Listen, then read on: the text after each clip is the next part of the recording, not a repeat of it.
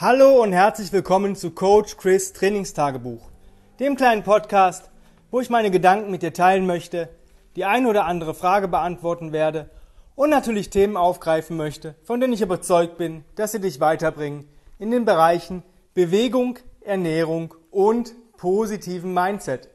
Heute geht es weiter mit der Programming Series und eigentlich so um die Ziele, die du hast und wie man das am besten ja, umsetzt mit der Planung. Und da ist ein sehr, sehr, sehr großes Problem, wenn man ein Programm fährt, was Ziel X oder Y hat. Beispiel mehr Kraft, mehr Muskelmasse, mehr Stabilität, mehr Mobilität.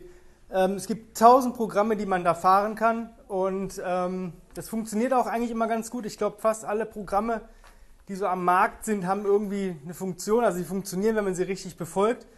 Aber da fängt es natürlich an und hört es auch auf, ja, wenn dann irgendwelche Sachen dazwischen kommen wie Stress und äh, Zeitmanagement und solche Geschichten. Und ähm, früher habe ich das auch gemacht. Ich habe mir dann einen Plan rausgesucht, keine Ahnung, acht Wochen das. Dann habe ich schon während der acht Wochen gesagt, was mache ich denn nach den acht Wochen?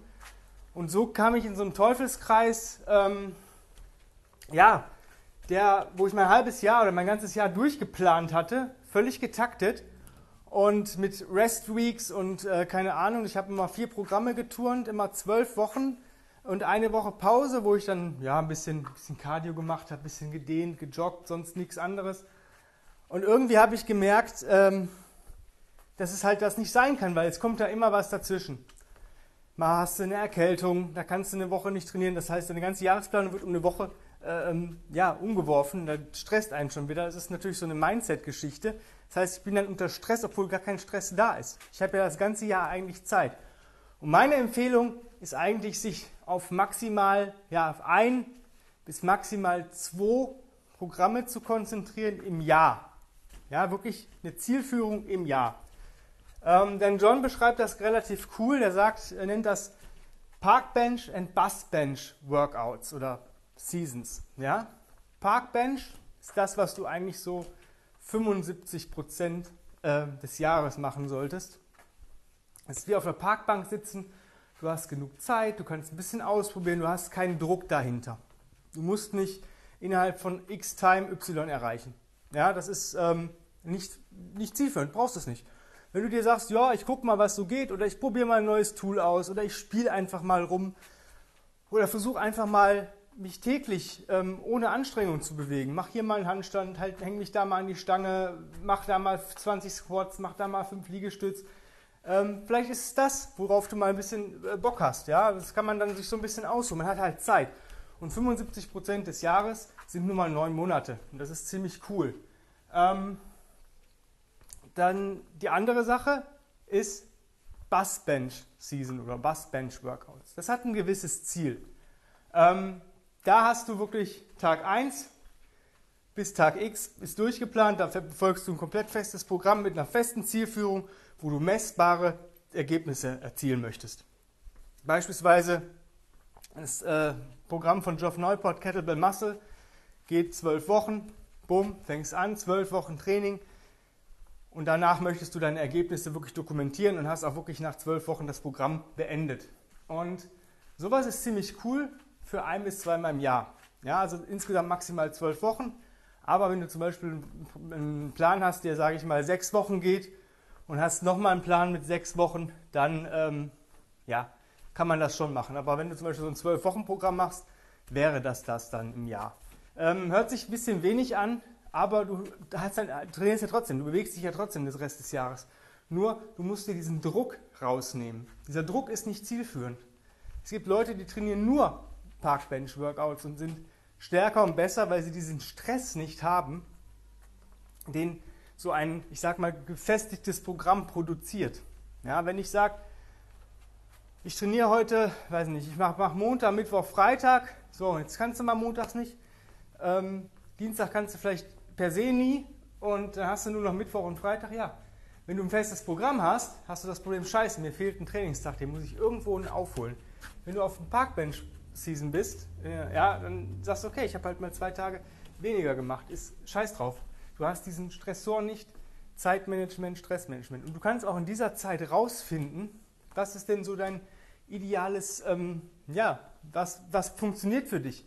Bist du der Typ, der morgens um fünf aufsteht und um halb sechs trainiert vor der Arbeit, weil du sagst, ich weiß nie, wann ich irgendwie von der Arbeit komme, ich brauche morgens diese Zeit und trainierst jeden Morgen eine Stunde oder eine halbe Stunde und ziehst das durch, weil es für dich sich einfach gut anfühlt? Oder bist du der Mensch, der eher nachmittags, abends oder vielleicht sogar spätabends trainierst, trainiert, der sagt, ich ja, fange erst um 9 Uhr an äh, zu arbeiten, das heißt, ich kann bis 7 Uhr schlafen, ich trainiere um 22 bis 23 Uhr. Ja, völlig okay. Das ist auch mal so eine Ausprobier- und Findephase. Was funktioniert für dich? Denn wir sind alle nicht gleich und das ist das, was Programme manchmal nicht berücksichtigen. Ja, die haben dann so tolle Routinen und so weiter und manchmal passt es halt nicht für jeden. Ja, das, meine Routine wird vielleicht für dich nicht passen. Ja, das ist genau wie dieses, irgendwann kommst du in diesen Bereich, wo jeder hin will, oder wo ich denke, dass jeder hin will, und das ist intuitives Training oder intuitive Bewegung.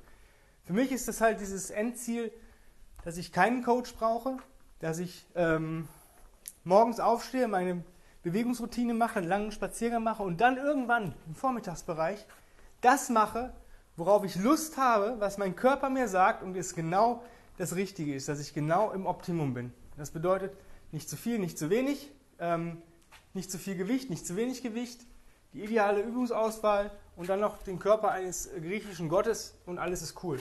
Ja, aber das ist ein, das ist ein Prozess, der dauert. Und ähm, diese ganzen Prozesse, sich auch mal loszulösen von Programmen und sagen, ich muss nicht immer irgendwas machen. Ich kann auch einfach mal ein bisschen ausprobieren. Ich werde nicht schlechter dadurch. Im Gegenteil. Wenn ich merke, boah, ich habe jetzt ein Klimmzugprogramm gemacht, ich kann Klimmzüge gerade nicht sehen und mein nächstes Programm hat wieder Klimmzüge drin, dann kotze ich vielleicht schon vorher im Strahl. Ja? Das ist so eine Geschichte. Ähm, Templates sind cool. Templates bedeuten, ähm, dass du einsetzen kannst, was du machst. Wenn da steht Oberkörperdruck oder es steht Carry, dann kannst du dir in diesem Moment aussuchen, was du da machst. Und deswegen sind Templates immer cooler als Programme. Aber manchmal braucht man auch ein festes Programm, um, ähm, ja, um sich einfach mal an was zu halten. Ja, wenn man vielleicht noch nicht so weit ist mit Intuitivität und ähm, ausprobieren und vielleicht dann eher besser gar nichts machen, als ich habe ja nur 10 Minuten Zeit heute, ja, 10 Minuten, dann mache ich den Mountain. Ja, aus Liegestütz und Kniebeugen, 1 bis 10 bis, 10 bis 1 wieder runter. Ja, also das, das geht schon. Man kann halt immer was machen. Man muss halt immer nur gucken, dass man das auch wirklich tut. Ja, das ist halt so ein bisschen der innere Schweinehund. Ich weiß, wenn jemand sagt, ich habe wirklich jetzt nur 5 Minuten und da steht eine leichte Kettlebell, dann mach halt 5 Minuten Get-Ups. Nichts machen ist weniger. Ja, das ist immer das, was ich predige. Und wenn du dann merkst, oh, so nach vielleicht drei bis sechs Monaten, wenn du so ein bisschen rumprobiert hast, was passt für mich, auch mal verschiedene Routineansätze probieren. Vielleicht bist du der Typ, der morgens nicht aus dem Bett kommt, der sagt, ich kann morgens keine 21s machen oder sonst irgendwas, aber ich kann flowen, ich kann mich durchbewegen, ich kann mein, mich so bewegen, wie mein Körper sich fühlt. Cool. Wenn du sagst, boah, nee, ein Reset, einen gestrickten Plan mag ich nicht, dann Flow. Wenn du das hingekommst, im Flow zu gehen, für mich ist das manchmal schwer, weil ich meinen Flow schon im Kopf vorher ein bisschen durchgehen muss. Ich ähm, brauche so ein paar Sachen, die ich auf jeden Fall machen muss, wo ich sage, boah, ich habe jetzt vielleicht so ein bisschen, ja, keine Ahnung, steifer, äh, steife Hüfte, steifer Nacken, ähm, in übertragenen Sinne. Also das, was ich als für mich, bei mir steif bezeichne, ist für manche Leute die Bewegung schlechthin. Aber man möchte sich ja trotzdem immer verbessern. Also muss ich diese zwei Aspekte in meinen Flow reinbringen, damit ich das, sage ich mal, fixe. Und ähm, ja, das ist für mich dann immer noch ein bisschen schwierig. Aber wenn du sagst, hey, cool, ich habe eigentlich gar nicht so viele Defizite oder ich habe so viele Defizite, dass ich eigentlich egal ist, was ich jetzt gerade mache, ja, weil du sowieso irgendwas wird sich eh verbessern, weil du vielleicht ein körperliches Frack bist, ja, dann ist das cool, dann flow morgens.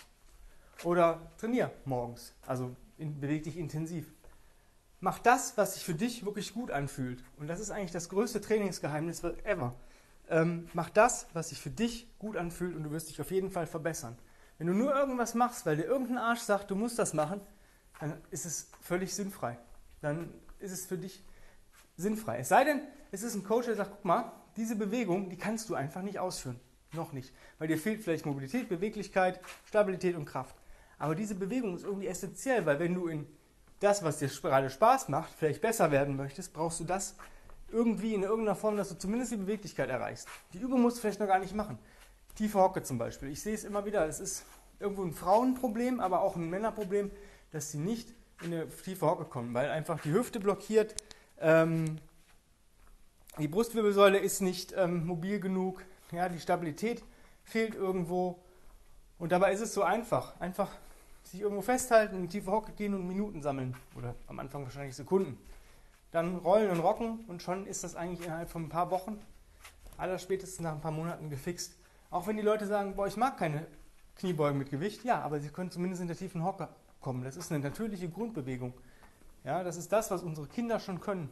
Bevor sie sich richtig aufrichten, sitzen die sehr, sehr oft in der tiefen Hocke. Auch wenn sie merken, oh, jetzt wird es blöd anstrengend mit dem Laufen, wenn sie gerade ihre ersten Schritte gemacht haben, tiefe Hocke. Einfach mal ähm, dann vielleicht gucken, dass ich trotzdem daran arbeite, um vielleicht in anderen Bewegungen besser zu werden.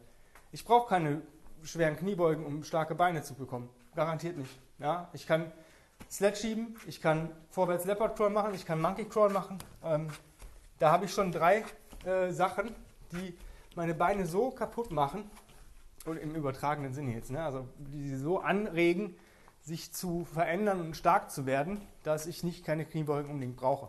Ja? Deswegen, guck einfach, dass du auch mal ein bisschen relaxter an die ganze Sache rangehst und das ist eigentlich das größte Trainingsgeheimnis ähm, ever. Guck, dass du maximal ein Programm a zwölf Wochen im Jahr machst und die restlichen Wochen einfach ein bisschen easy peasy. Das heißt nicht, dass du leicht gehen musst, dass du keine schweren Gewichte bewegen darfst, dass du nicht hochintensiv trainieren sollst, aber ohne diesen Druck nach einem festen Plan. Nutze dafür ein Template, wenn du einen roten Faden brauchst oder spiel einfach mal ein bisschen mit deinem Körper. Ja, wenn du sagst, boah, ich brauche trotzdem irgendjemanden, der mich da ein bisschen leitet, ich habe wieder einen äh, Platz fürs 1 zu 1 Online-Coaching frei. Einfach ähm, Bewerbung an chris at grenzenlos-stark.com. Dann schicke ich dir nach unserem ähm, Erstgespräch den Anamnesebogen und alles weitere und dann geht es auch schon fast ins Programming. Und ich würde mich freuen, wenn ich mit dir arbeiten darf. Ähm, ja, wenn du sonstige Wünsche, Sorgen, Nöte, Anregungen hast, selber einen Podcast hast, wo du mich mal als Gast haben möchtest, Podcast-Themenwünsche hast, auch hier bitte E-Mail an die genannte Adresse. Ich würde mich natürlich freuen, wenn du den Podcast positiv bewertest, ihn auf den sozialen Medien teilst und ähm, jedem davon erzählst und empfiehlst, wovon du denkst, dass dieser Mensch mal einen Benefit davon hätte, wenn er sich die ein oder andere oder alle Folgen mal anhören würde. Darüber hinaus gibt es mich als Combat Ready Coach Chris auf Instagram. Da poste ich eigentlich jeden Tag meine Bewegungseinheit. Ich habe gerade selber Online-Coaching bei Tim Anderson dem Founder of Original Strengths. Da seht ihr, wie ich arbeite, was ich gerade für Übungen mache, was mir gerade gut tut, wo ich mich wohlfühle, was, mir, was mich gerade weiterbringt. Ja, da würde ich mich natürlich freuen, wenn du den Kanal abonnierst, die Beiträge likest, ähm, Sachen in deiner Story teilst, kommentierst, ähm, Nachrichten schreibst. Ich bin da sehr interaktiv tätig und ähm, einfach mit mir in Kontakt treten. Ja, und dann sind wir auch schon wieder am Ende angelangt. Ich bedanke mich recht herzlich fürs Zuhören und ich freue mich, wenn du mir morgen wieder zuhörst. Hab einen wunderschönen Tag. Dein Coach Chris. Bis dann. Bye bye.